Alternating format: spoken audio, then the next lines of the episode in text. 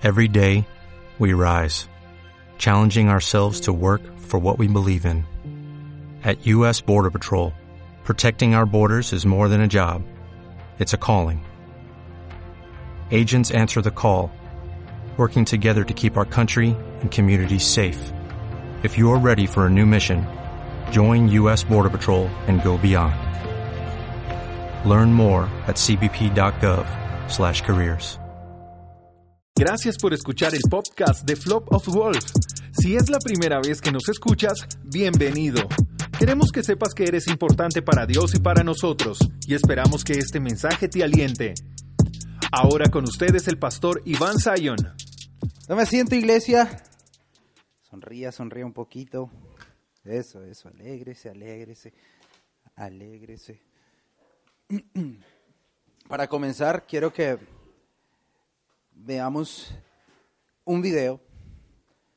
Ya está por ahí. Quieren apagarme la luz. Eso es, gracias. Vamos a verles. Cuando una camioneta humilla un Lamborghini. ¿Todos ven ahí? ¿Corro esto? No, todos ven, ¿verdad? Todos ven, todos ven. ¿Y ya? ¿Qué esperaba? ¿Que el, que el 10 minutos de video? Diga, ahora, obviamente usted vio el título y que la camioneta le iba a ganar, pero esperaba que le ganara así de brusco. No, le ganó muy fuerte, ya muy, muy pasado. Básicamente como lo que le leí hace un rato en el tiempo de la ofrenda. ¿Y es por qué? Porque ese carro estaba envenenado, diga conmigo envenenado. Ese es un término muy de los que arreglan carros. No sé cómo, sé, cómo se dice acá, Brian, tú que trabajas con todo eso. Para un carro que está tuneado, como... ¿Está qué? Está modificado, está, no sé, tiene... O sea, usted por fuera ve el carro que nada que ver, da pesar. Si a usted le fueran a vender ese carro, usted no lo compra. Pero después de que le muestren ese video, usted compra el carro, ¿verdad? Bueno, yo compraría ese carro. A mí me gusta mucho esa velocidad. Ya el señor, se me quitaron las ganas de correr desde que me enteré que iba a ser papá. Pero a mí antes me gustaba correr. Igual si no se mataba, pues no importaba, pero ya no puedo matarme. Sí, antes sí, la verdad me tenía sin cuidado. O sea, me hice cristiano, si me muero me voy para el cielo, no importa. Pero ahora tengo familia, ya no, y ahora los tengo a ustedes, menos me puedo matar. ¿Sí? Sí. Usted lloraría, ¿cierto? Ay, sí, sí, pastor, yo lloro, sí, harto, uf. Diga conmigo poder. Eso es lo que tiene ese carro, poder. ¿sí? Y le gana a los demás. Ahora, el Señor nos dio poder. Mire lo que dice Hechos capítulo 1, versículo 8. Y quiero continuar con lo que estaba hablando la semana pasada. El Señor le da poder a un don nadie, ¿se acuerda? Que el Señor agarró a los don nadie y con los don nadie hizo algo para avergonzar al mundo, para avergonzar a los sabios, el Señor tomó unos don nadie, a gente que nadie, no eran de acuerdo que leíamos que decían, no de familias muy importantes, no veo a los más grandes empresarios acá, no, no son esos, pero esos son los que el Señor quiere usar. Ahora, endeudados, con problemas, muchas veces eh, estamos así, pero el Señor nos usa así, amén. Hechos 1.8 dice, recibiráis poder cuando haya venido sobre vosotros el Espíritu Santo y me seréis testigos en Jerusalén, en Judea, en Samaria y hasta lo último de la tierra. Ahora, esto lo dice Jesús resucitado. Esta es la primera promesa que hace Jesús después de haber resucitado. Y se le acerca a los discípulos y les dice, miren, usted va a recibir poder. ¿Cuándo? Cuando venga sobre usted el Espíritu Santo. ¿Para qué? Para que vayan por todo el mundo pues mostrando ese poder. Ahora, pásela al siguiente capítulo, Hechos capítulo 2, versículo 1 y viene el momento donde esta promesa se cumple. Lo primero que prometió el Señor fue esto, después de haber resucitado, y es lo primero que se cumple. Dice, cuando llegó el día de Pentecostés, estaban todos unánimes juntos, y de repente vino del cielo un estruendo como de un viento recio. Diga conmigo estruendo. Así, ¡prash! Un estruendo, un estruendo de verdad. Algo, eso que lo hace usted voltear a mirar. Sí, es un golpe bien fuerte, un ruido, un trueno pero de ese que es como de un viento recio que soplaba. ¿Alguna vez se le ha quedado una ventana un poquito abierta? ¿Sí? Y he escuchado que me... Y eso no lo deja uno dormir y yo de niño pensaba que eran fantasmas. Pero ya, ya el Señor sanó eso, ¿no? Ay, pobrecito el pastor. No, no se preocupe, no. Yo vi Gasparín, yo no, no tenía miedo de todo eso fresco, fresco. No se preocupe. Dice, y entonces, ¿qué pasó? Vino el viento recio y toda la casa se llenó donde estaban sentados, algo así. Estaban ahí todos sentaditos, cómodos. Llegó el estruendo, ¡paz! Algo así. Y la gente quedó despierta así, así, así, más o menos, sí. Y entonces fueron todos llenos del Espíritu Santo y comenzaron a hablar en otras lenguas según el Espíritu les daba que hablaran. Esto es poder. Palabras más, palabras menos era el día de Pentecostés, 50 días después. Eso significa Pentecostés. Entonces habían dos sucesos, estaba la gente reunida en el templo y a unas pocas, eh, a unos pocos pasos de ahí había un lugar llamado el aposento alto. Y a un lado estaba toda la religión tradicional y al otro lado estaban los discípulos del Señor. 120 personas estaban ahí orando. Y de un momento a otro vino un estruendo y la gente estaba esperando algo que pasara en el templo, pero resulta que empezó a pasar fue en el aposento alto y la gente empezó a mirar para allá. Y cuando usted sigue leyendo, viene el Espíritu Santo, le reparte lenguas a ellos, ellos hablan en otras lenguas como fuego y entonces la gente se acerca y empieza a pensar que están borrachos porque empiezan a actuar como raros, porque empiezan a hablar raros, porque están tomados del Espíritu Santo. Usted ha visto que, gente es como que se cae y habla raro. Sí, eso es de Dios, no al nivel que lo llevan en otros lugares, ¿sí? porque eso no glorifica al Señor. Pero sí, el Señor, ¿alguna vez usted estaba borracho? Usted sabe que el borracho se mueve, se cae, habla un poco de cosas que no son y, y bueno, a veces dicen la verdad, pero el borracho no tiene control del mismo, ¿sí? Así pasa cuando uno está lleno del Espíritu Santo. Entonces yo he visto que a veces el Espíritu Santo quiere hacer algo en alguien, pero esa persona está tan autocontrolada que el Espíritu Santo le dice levante las manos y él es que boleta. No, y el Espíritu Santo es salte, abre la boca, grite, y no, qué pena que van a decir yo tan viejo y en esta yo tan vieja. Y Entonces, déjese, déjese, ¿listo? Antes, de, antes le decían, no, ay, tómese uno, que hay un hito. ¿Eso que tiene? Y uno, bueno, deje que el Espíritu una, una, levántese una, una vez la mano, levántela, grite una vez, unita, unita, solo para probar y le va a quedar gustando. Y es, y es permitido, y es permitido. Esa borrachera sí es permitida. ¿Ven? Y es que yo me siento como todo relajado cuando me emborracho, pues embriáguese del espíritu. Y, y no gasta plata, no tiene jaqueca, no le hace daño a su organismo. Es más chévere, ¿no? En realidad es más inteligente emborracharse con el Señor. Aplica para droga, aplica para todo. ¿Listo? Para juegos, para todo. ¿Listo? Bueno, continuamos.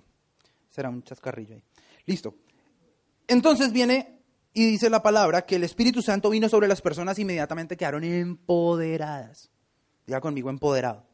O sea, era una camioneta normalita, vino el Espíritu Santo y era cual Lamborghini. ¿Listo? Eso es lo que pasó acá. El Espíritu Santo y su poder hace que yo sea superior a lo que la gente espera de mí. Ahora, el poder de Dios nace a través de la comunión con Dios. ¿Ok? Eso necesito que lo tenga claro. El poder de Dios nace a través de la comunión con Dios. Es decir, que lo que me hace poderoso es la acción de Dios en mi vida. Amén. Eso hace que yo sea poderoso. Eso hace que lo que yo no podía hacer, ahora lo puede hacer. Mira, a veces uno no puede pasar un examen y entonces el poder lo vuelve en una copia. Y el poder está en la copia, en el soplete, no sé cómo lo llamen ustedes. Entonces, uno dice, pasó, claro, pasé. No, no pasó, pasó fue por la copia. Eso no es poder, eso es trampa. ¿Listo? Entonces aquí el Señor está diciendo, no, es, no necesitan hacer trampas, necesitan es poder. ¿Cuántos saben que aquí le proponen una cantidad de trampas para hacer cosas? Aquí todo el tiempo es con trampas. Mira, hay dos maneras de vivir esta vida, o con poder o con trampa, o sea, a través del dinero. ¿Listo? Entonces usted puede escoger de qué manera quiere. Ahora, yo necesito entender qué es comunión porque mm, a veces pensamos que comunión es, como nos enseñaron en la iglesia tradicional, que la comunión es pasar adelante y recibir eh, eh, la obleíta o la hostia y que eso es comunión. Entonces me la comí, ya tengo comunión con el Señor. No, eso no es. La palabra comunión es del latín comunio, que significa acción y efecto de cargar todo junto. O sea, llevar las cargas de otro. O sea, como mancomunado, ¿sí? Eso es lo que significa, que alguien me ayuda a llevar las cargas. Ahora, comunión también tiene la misma raíz de la palabra comunicación. Usted sabe qué es comunicación, ¿verdad? Mm, ayúdeme. ¿Está aquí conmigo? Ok, usted sabe qué es comunicación. Entonces, la palabra comunión, cuando yo tengo que ver con Dios y a través del Espíritu Santo, en realidad cuando usted junta todos los términos, usted lo que entiende es que poder y comunión con Dios es la acción del Espíritu Santo para comunicarme que Él se llevó todas mis cargas. Eso es poder. La comunicación del Espíritu Santo a mi vida que me dice que todas mis cargas y mis problemas ya los tiene Jesús. Eso es comunión. Mantener viviendo así es estar en comunión con el Señor. Porque a veces pensamos que comunión es vaya ore cinco horas, vaya haga una cantidad de cosas. No, eso no es. Comunión es que todos mis días, todo el tiempo, yo esté en constante comunicación para que el Espíritu Santo me diga lo que Él hizo por mí. Amén. No, no puedo avanzar si no está claro, ¿ok? Entonces, ¿cuál es la obra del Espíritu Santo? Comunicarse conmigo.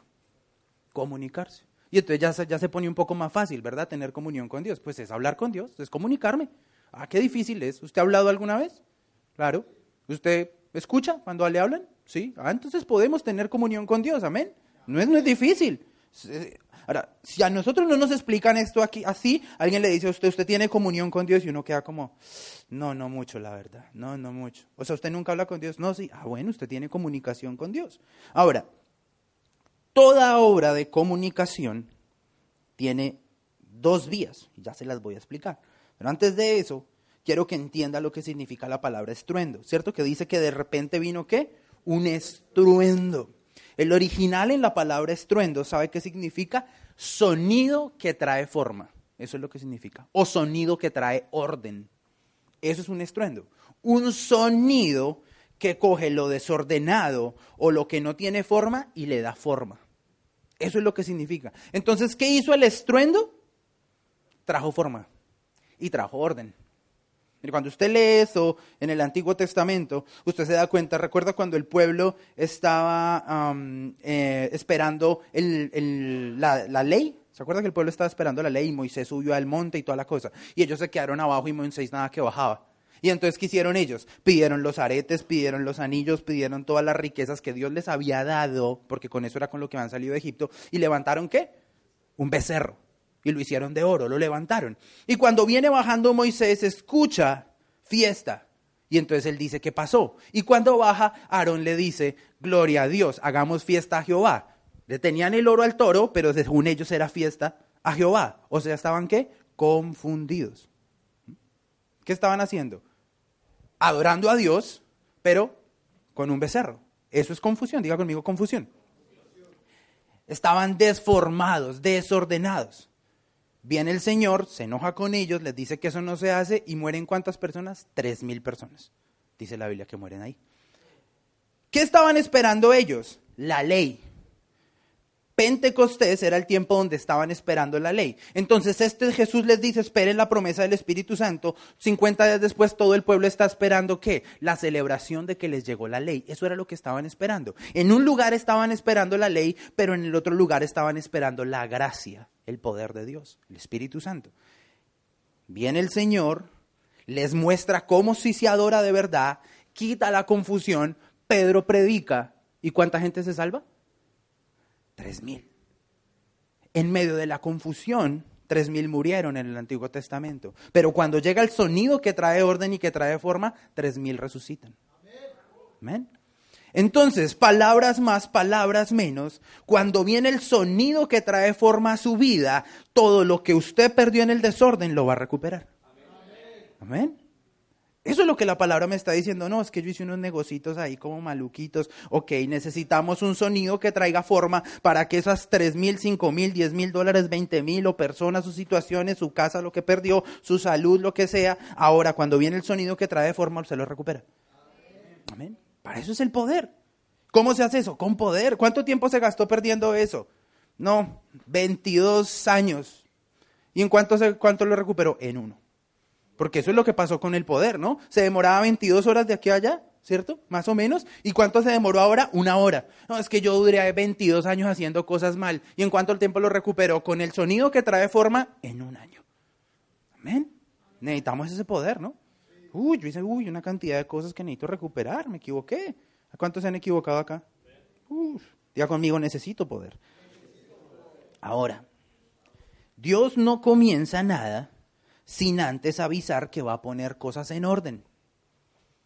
¿Listo? Entonces va a decir, ok, voy a empezar en tu vida, voy a empezar a trabajar contigo, pero lo primero que voy a hacer es poner orden. ¿Alguna vez ha cocinado con la cocina vuelta nada? Yo no puedo. Yo primero tengo que lavar la losa, poner en orden, ¿sí? Y luego me canso y pido domicilio.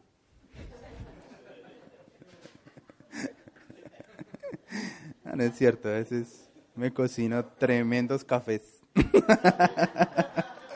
ah, usted no ha probado mi café, no se ría. Tremendo café. ¿Listo? Entonces, ¿qué son? ¿Qué es orar en lenguas o qué es el sonido de lenguas? Son un sonido de Dios a través de su espíritu que le va a dar forma a mi vida. Pablo era un desordenado por completo, acabó con el planeta, volvió nada, y cuando el Señor lo toca, él dice, gracias a Dios, yo no en lenguas más que todos. Y ahora tenía orden y forma su vida y su llamado, de manera que se le presentó al Señor y le dijo, he acabado lo que me mandaste a hacer. Imagínate que el Señor lo llamara, estoy a cuentas, ¿qué le dice? Usted que le dice, uy, me faltó hacer un poco de cosas, ¿por qué? Por desordenado. Yo tenía planeado esto, esto, esto, esto, y llevo en eso uno, dos, tres, cinco años. Y el Señor dice, ¿por qué? Por desordenado. Hemos sido desordenados. Si no me cree, revise sus bolsillos, revise su billetera, revise su bolso, revise su mesita de noche, revise la guantera de su carro, revise el baúl. Uy, no hay una cosa más desordenada que el baúl de un soltero. Adelante, como uno sube la gente, está bien. Pero vaya, mire el baúl. Es más, deberíamos ir ahorita antes de que. Pero bueno, hay gracia. ¿Listo? Ya conmigo, necesito decidir en mi corazón darle permiso a Dios para que ponga orden. Ok. Ahora, cuando Dios quiere poner en orden, adivine por dónde empieza. Por la boca, por la lengua.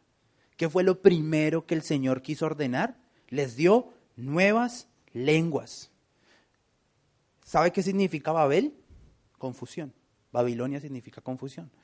¿Qué hicieron ellos? La torre de Babel. ¿Y qué hizo el Señor ahí? Confundió sus lenguas para que no pudieran lograrlo. ¿Por qué? Porque el Señor sí quería que estuvieran con Él, pero no a la manera del hombre. El Señor dijo, no, el hombre es tan obstinado que hasta aquí llega con su, con su construcción. Necesito poner esa confusión para que entiendan que no se hace a su manera. Porque donde el hombre llegue a Dios por sus propios métodos, no necesita a Dios. ¿Sabe para dónde va este mundo? Este mundo quiere acabar con el dinero para que se vuelva eh, electrónico. ¿Por qué? Porque si el dinero se vuelve electrónico, ya no hay dinero para hacer em, corrupción. Inmediatamente no haya corrupción, nadie roba, todo se vuelve justo. El mundo va a entrar en paz. Y si el mundo está en paz, ¿quién necesita a Dios? Eso es lo que están tratando de lograr.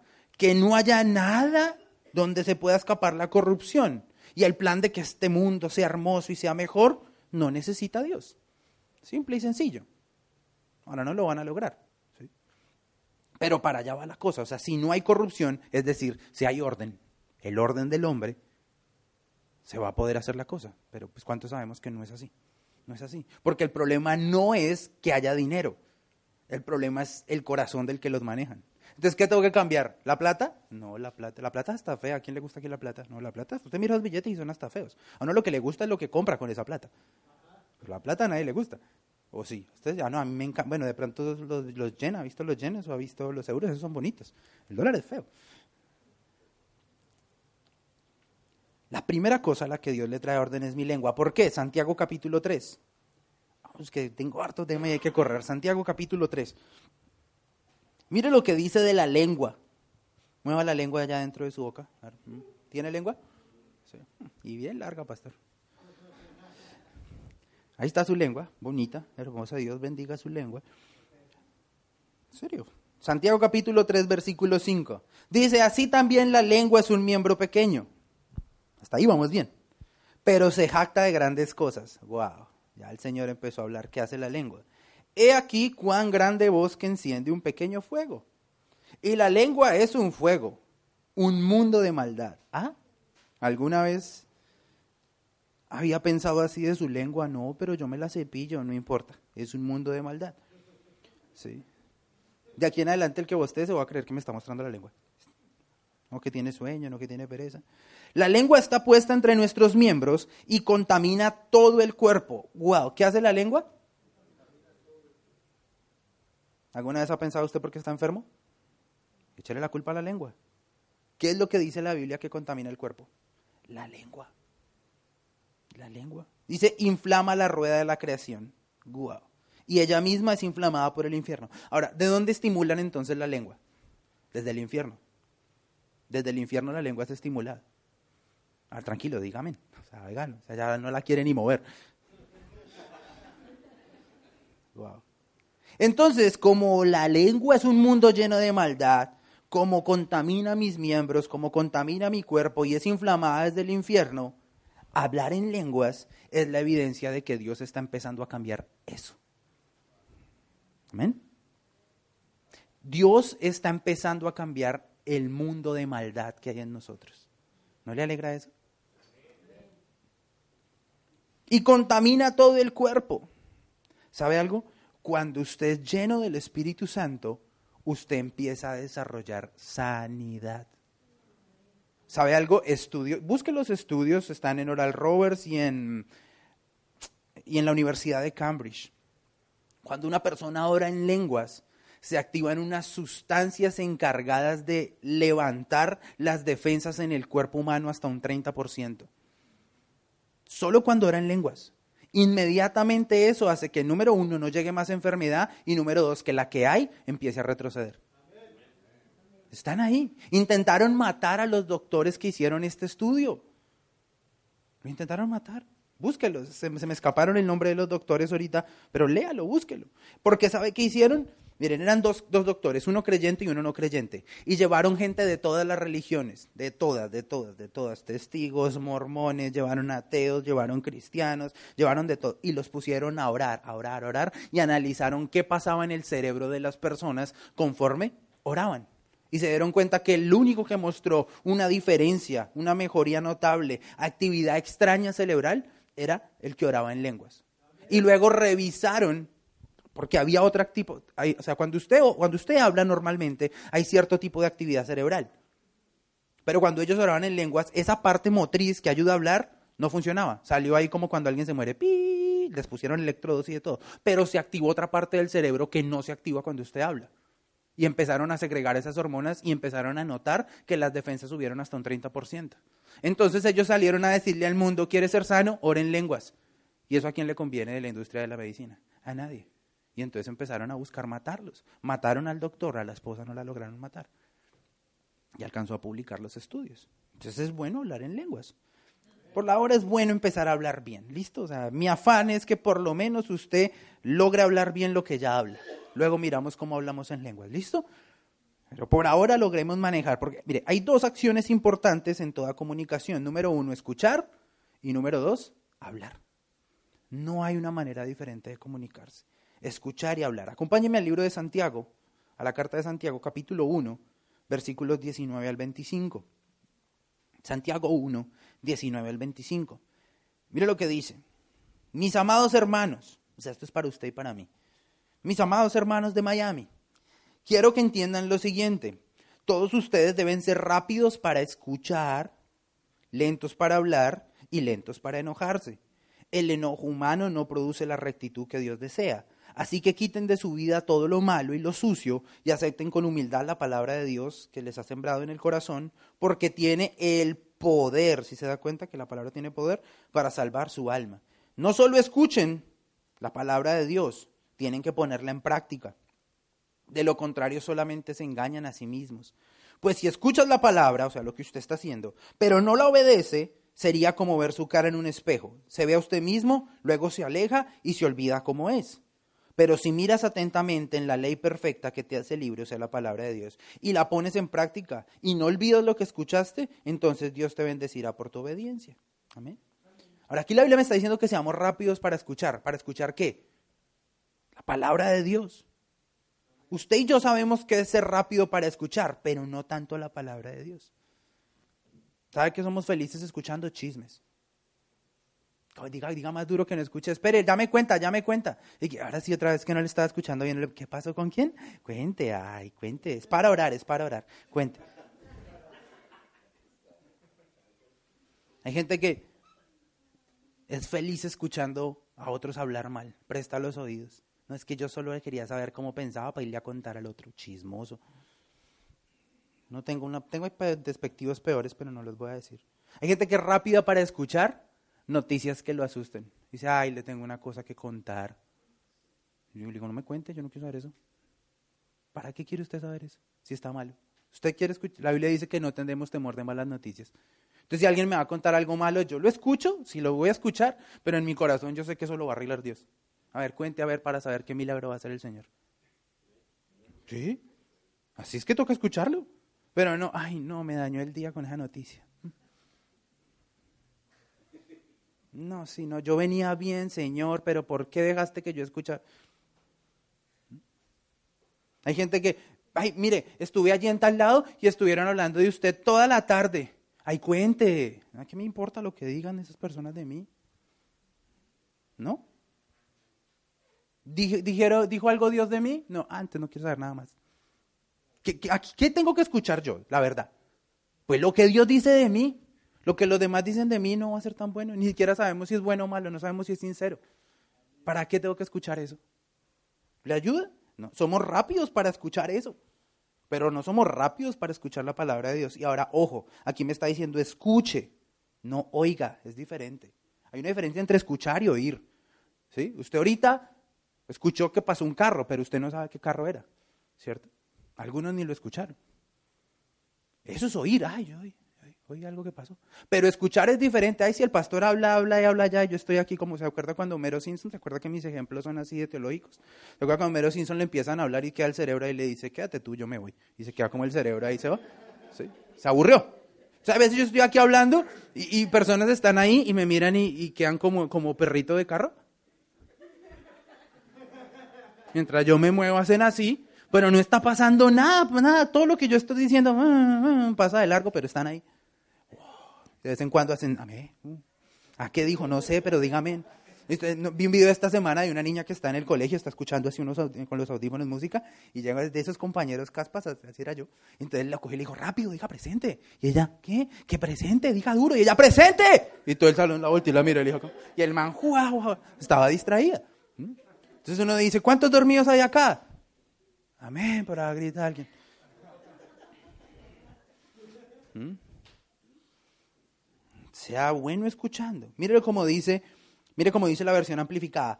Prueben que vosotros hacen la palabra de Dios, obedezcala de manera activa y continua los preceptos de Dios. Si son solamente oyentes de la palabra de Dios, pero no enfatizan, o sea, si no la internalizan en su significado, se engañan a ustedes mismos por causa de un razonamiento erróneo y contrario a la verdad. Y me anoté aquí unas preguntitas. ¿Usted a qué viene a la iglesia? ¿Realmente viene a escuchar a Dios? Solo respóndaselo usted. Cuando sale de su casa y usted viene camino hacia acá, viene pensando en que Dios le va a hablar. Y voy para allá porque yo sé que Dios tiene algo para decirme. Es más, voy a llegar rápido porque qué tal arranque y no me diga y me pierda lo que tenía para decirme. Voy a rápido llegar. Ahora, otros vienen, si vienen así, no, seguro yo voy a, a, escuchar la palabra, pero cuando se sientan, se sientan al lado del que distrae. El Señor va a decir algo y... Amén, dice toda la iglesia. ¿Y amén a qué? No, no me lo perdí, y me distrajo. Busca no hacerse al lado de su amigote, por favor. No se haga, si lo va a distraer o adviértale. ¿Listo? Porque usted viene a escuchar, a, imagínese uno, Dios va a hablar y usted diciéndole, Dios, espérate un momentico que este chiste está buenísimo. Igual está en tu palabra y lo puedo leer a cualquier hora. O sea,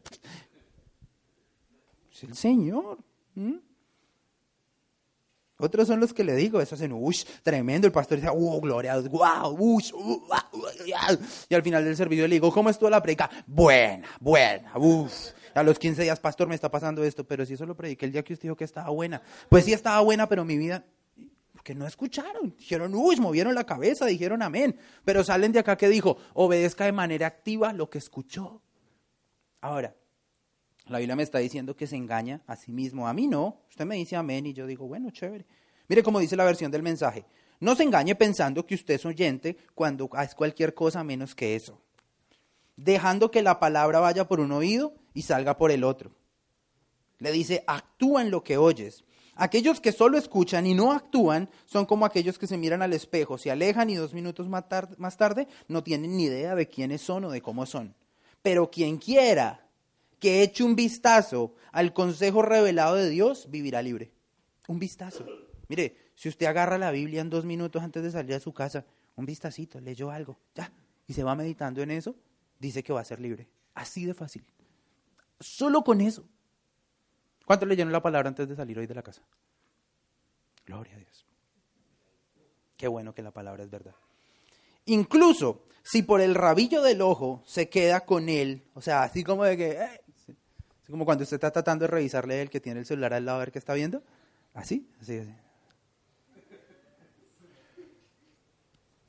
Ah, sí, es así, algo así, ¿sí? como esposo celoso, como esposa celosa. Incluso si por el rabillo del ojo lee algo y se queda con eso, y no sea alguien distraído ni de cerebro disperso, sino un hombre o una mujer de acción, esa persona encontrará deleite y bendición en la acción. Ahora, me preocupa que si la palabra entra por uno y sale por el otro es porque no hay nada en la mitad de cerebrado, cerebro distraído. Eso es lo que la palabra está diciendo. Eso es lo que la palabra está diciendo. Imagínense, el cerebro viene la palabra y corre, ¿qué pasa? ¿Sí? Así hacen algunos. Y el pastor está hablando de llegar temprano. Yo ni lo miro. eso, no es.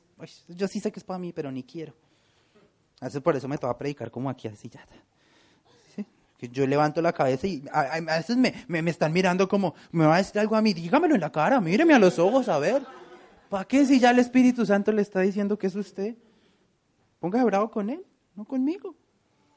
Ahora, ¿cómo sé si escuché una palabra y la entendí? Inmediatamente usted escucha la palabra, pues tiene que recibir una orden inmediatamente. O sea que eso es lo que hay que hacer, sí, eso es lo que hay que hacer. O sea que no digo más mentiras, no digo O sea que no me presto para más fachismes, listo. O sea que lo que me cuenten, boca cerrada y boto la llave, sí.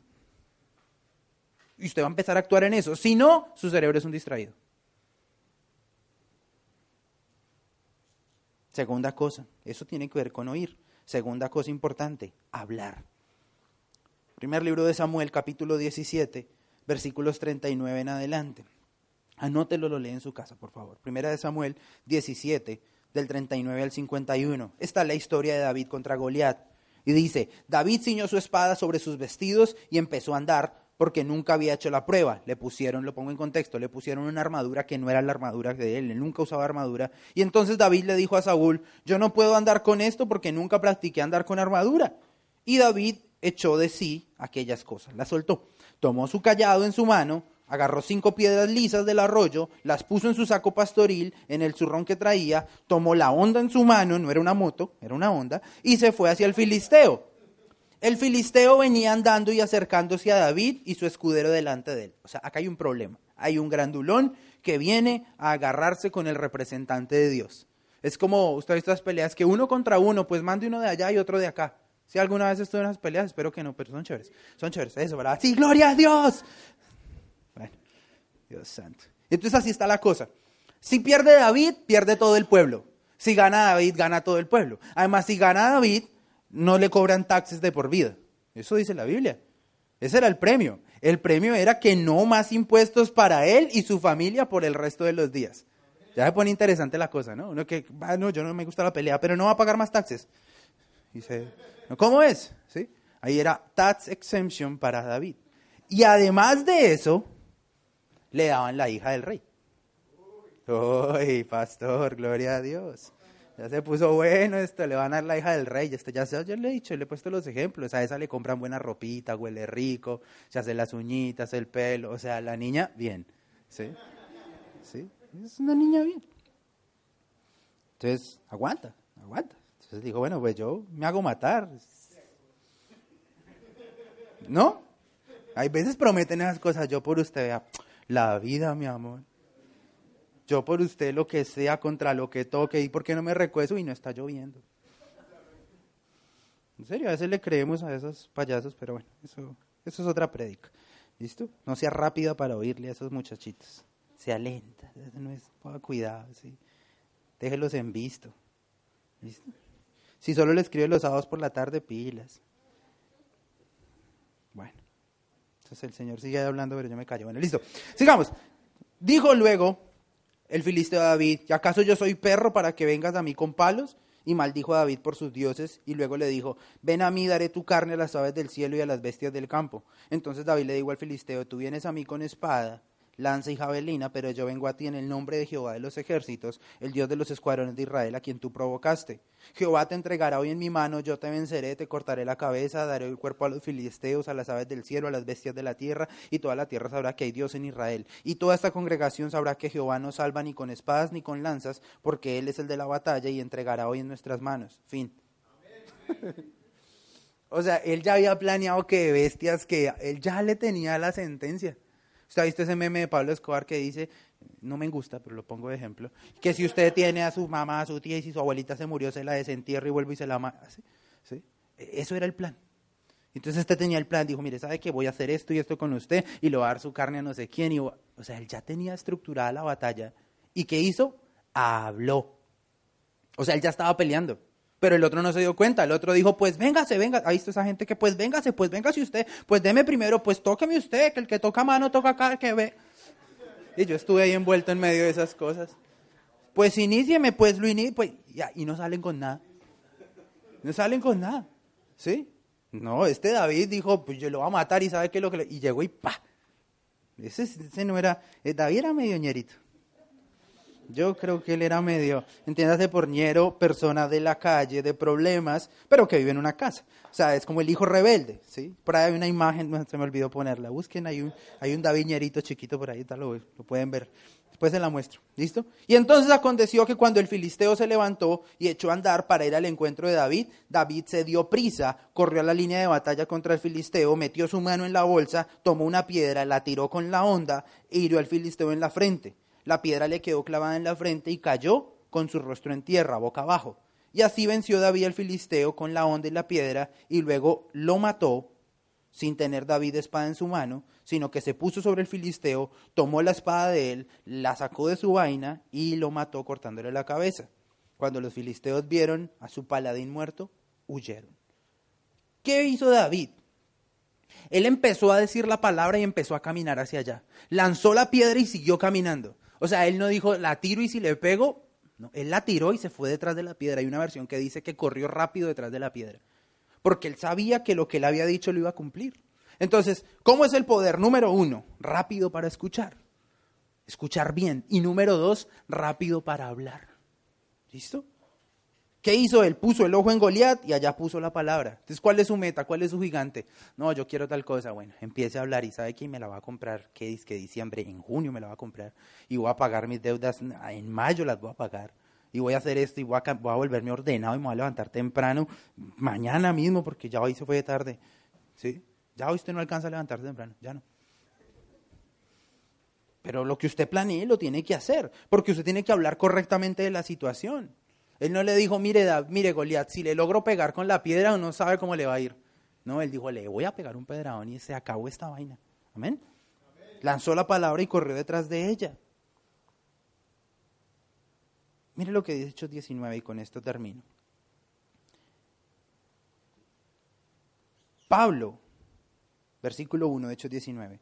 Aconteció que entre tanto que Apolos estaba en Corinto, Pablo, después de recorrer las regiones superiores, vino a Éfeso y hallando a ciertos discípulos les dijo, ¿recibiste el Espíritu Santo cuando creíste? Y ellos dijeron, ni siquiera hemos oído si hay un Espíritu Santo.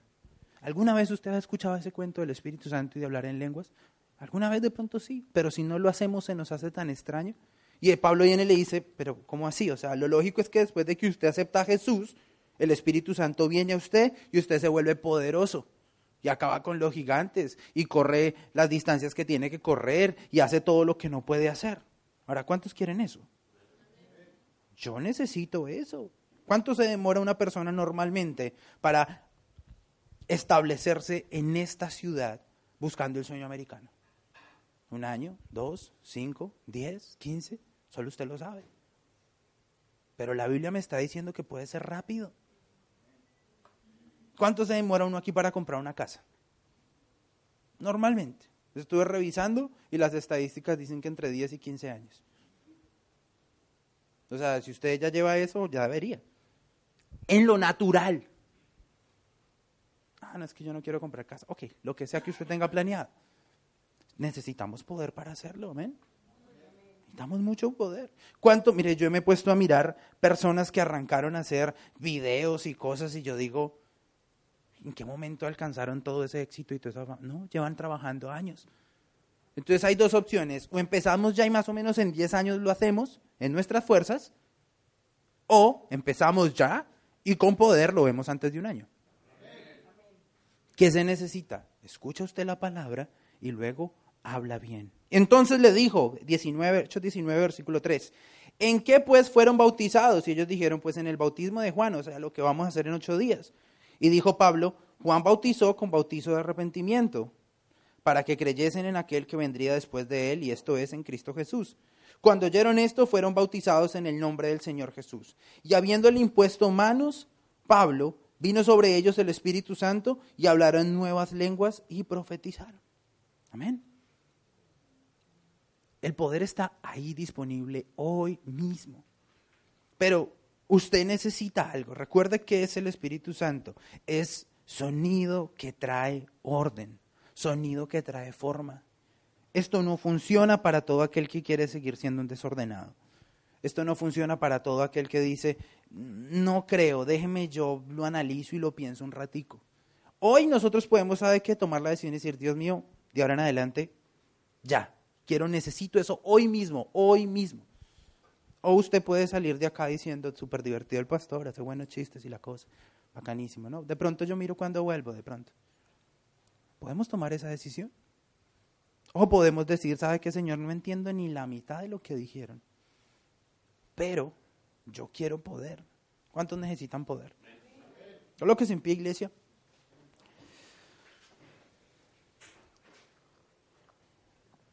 Lo primero que tiene que pasar en la vida de una persona es que decida que su vida sea diferente. Y por eso yo quiero hacer una pregunta en esta mañana.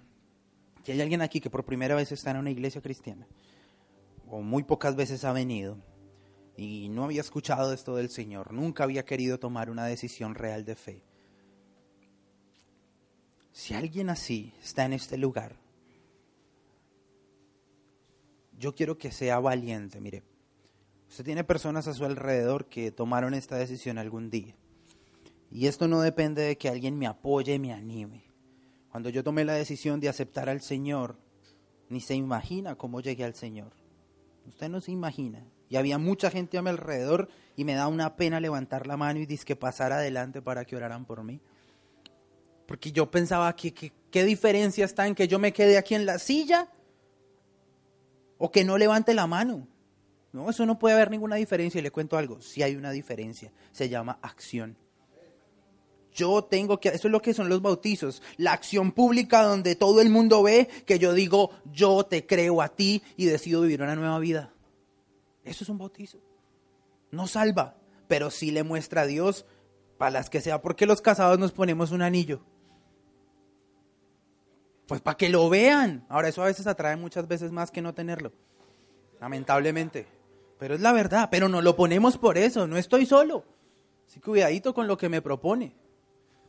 ¿Sí? Ahora, niñas, exijan anillo. Si el, que, el que quiera agarrarme la manito, bueno, que se vea. Que traiga algo en la mano. Y eso hay de chévere y de que porque tan bonito y a ver cómo no, no, no. Y ustedes, hombres, créanle al Señor por tener para poner un anillo y una casa donde meter ese anillo con esa mano. Amén. Ahora le estoy haciendo una invitación a que usted sea valiente en esta mañana y diga, Señor, yo quiero que mi vida cambie realmente. Amén. Lo primero que tiene que pasar para que el poder de Dios fluya a su vida es que usted deje entrar a su vida a Dios, porque el poder de Dios no fluye por correspondencia, por email. Esto es una cosa de comunión, comunicación. Y la única manera de que usted pueda comunicarse con Dios es que su espíritu sea despierto. Así que si hay alguien en esta mañana que de corazón, no por religiosidad, no por rito, no, quizás usted ya antes ha ido a una iglesia cristiana, pero hoy quiere ponerse serio o seria con Dios, yo le invito a que levante una de sus manos y pase aquí adelante. Yo quiero orar por usted. Si usted quiere cambiar, gloria a Dios. Uh, santo eres tú, Señor. Aleluya. Si hay más acá que dice, yo ya quiero cambiar, es en serio. Yo sé que hay más personas. Tome la decisión. Es de valentía. Aproveche que somos poquitos. Y pase aquí adelante y sea sincero. ¡Uh! Santo eres tú, Señor. Gloria a ti, Señor. Gloria a ti, Señor. Santo eres tú. Gracias, Señor. Santo eres tú. Uh, pero ¿sabe por qué la gente se alegra? Porque esto cambió la vida de los que estamos acá. Amén. Esto cambió nuestra vida. Usted y yo tenemos necesidades, pero solamente Dios es el único capaz de cambiar nuestras vidas. ¿Necesitan ayuda en algo? Ahí está el Señor. Mire, ustedes no están cambiando de religión, ustedes no están cambiando costumbres, nada de eso. Deje, deje que Dios haga eso. Yo no le voy a decir, deje de hacer esto o aquello. Dios no se lo dice. Solamente empiecen a tener una relación correcta con Dios y Él les va a decir cómo su vida tiene que mejorar. Amén. Así que quiero que haga una oración que repita conmigo, muy sincero. Cierre sus ojos. La Biblia dice que cuando usted confiesa con su boca y cree en su corazón que Él es el Señor, usted es salvo. Salvo de que de este mundo que le dice que la manera de hacer las cosas es con negocios, con trampas, dando su cuerpo, mintiendo, engañando. No. Amén. Así que créalo con todo su corazón y todos los vamos a acompañar en esta oración. Diga conmigo, Señor Jesús, necesito tu poder y por eso hoy te invito a que entres a mi corazón. Te pido que cambies mi vida reconozco que moriste en la cruz por mis pecados, pero hoy confieso con mi boca y creo con mi corazón que tú eres el Señor. Ahora tú eres mi Padre y yo soy tu Hijo. Gracias Señor, en el nombre de Jesús. Amén. Deme un segundito, vamos a orar por ellos. Extienda sus manos. Mire, no acaba de pasar nada más ni nada menos, sino que usted pasó a ser hijo hija del Señor. Eso es lo que pasó. No se siente diferente, no cambió su cara, su casa quizás va a estar igual cuando regrese, su vida igual. Pero de ahora en adelante no está solo, Dios está con usted. De verdad, no, no, no como una historia, no como alguien ahí, sino de verdad. Usted va a ver que el poder de Dios empieza a fluir a su vida y va a poder usted cambiar lo que antes no podía cambiar. Amén. Padre, bendice a esas personas que están aquí adelante, fuertes, esforzados y valientes, Dios. Tú lo hiciste conmigo y con cada uno de los que está acá, Señor. Tú cambiaste nuestras vidas, cambiaste nuestro destino, Señor. Padre, hazles entender a través de tu Espíritu Santo que hoy empieza el cambio en sus vidas. Hazles entender, Señor, que no es una religión, no es un cambio de mentalidad, simplemente es tú en sus vidas y ahora no están solos, que puedan entender a través de tu Espíritu Santo, Dios, que ahora ellos son hijos y que tú eres su Padre, Dios. No están solos, han llegado a una familia, han llegado al lugar donde van a ser muy amados y muy amadas. Gracias, Padre, por sus vidas, Señor. Bendice, Señor, todos los días de ahora en adelante, Señor, y hazles entender tu poder sobre ellos. Gracias, Padre, en el nombre de Jesús. La iglesia dice, amén. Por favor, tomen asiento y al final quiero que hablemos dos minuticos conmigo al finalizar el servicio. Y mire, iglesia, si usted quiere poder, necesito que haga dos cosas. Escuche atentamente acerca de la palabra de Dios. Escuche, escuche, escuche.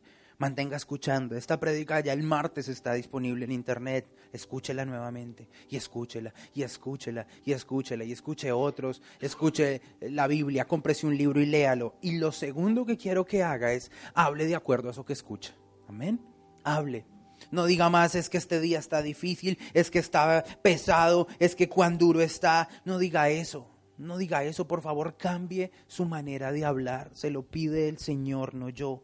Yo lo amo y quiero que usted lo haga. Mire, mi labor, mi labor no es llenar esta iglesia. Mi labor es llenar su vida.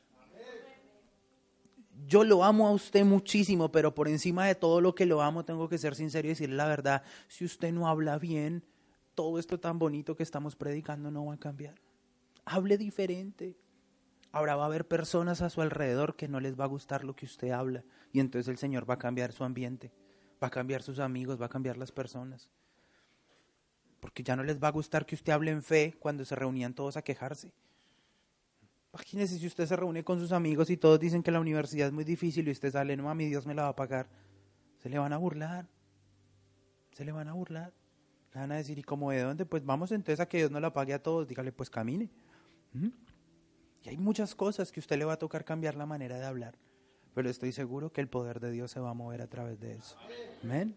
Usted va a tener el carro que quiere, la casa que quiere, rápido. Usted no va a tener que esperar hasta tener 40 años para tener el Mustang, el Lamborghini, yo no sé. pero es para glorificar a Dios, ¿no? Para eso. Sí, no, no, voy a hablar para que no haya Mustang ni Lamborghini. ¿Sí? Estaba poniendo música del diablo ahí, no. Molestando, iglesia. Los amo mucho, son libres. Gracias por escucharnos. Si deseas contactarnos, puedes hacerlo a través de www.flockofwolf.com o síguenos en nuestras redes sociales como Flock of Wolf Church.